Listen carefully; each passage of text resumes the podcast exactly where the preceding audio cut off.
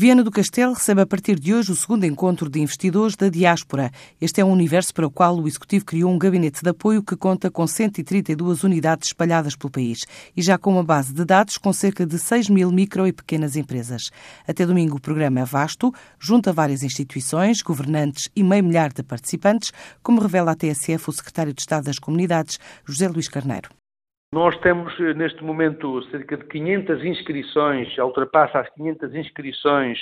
eh, neste encontro e contamos com cerca de 350 eh, empresários, 350 investidores, entre investidores e representantes de câmaras de comércio ou associações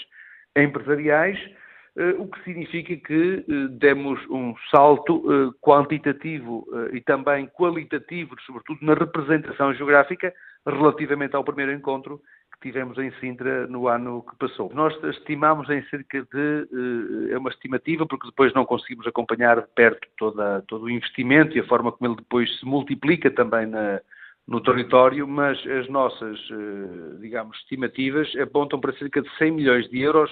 de investimentos que estão a ser realizados por empresários da diáspora portuguesa, desde que se encetou também este processo de diálogo eh, e de atração eh, e de condução desses investimentos para os territórios locais. Mais de 90% dos portugueses que regressam definitiva ou temporariamente a Portugal fazem-no, em regra, pelas suas terras de origem. Daí que há, há, aqui um grande potencial que temos vindo a trabalhar ao longo destes dois anos e que nos permitiu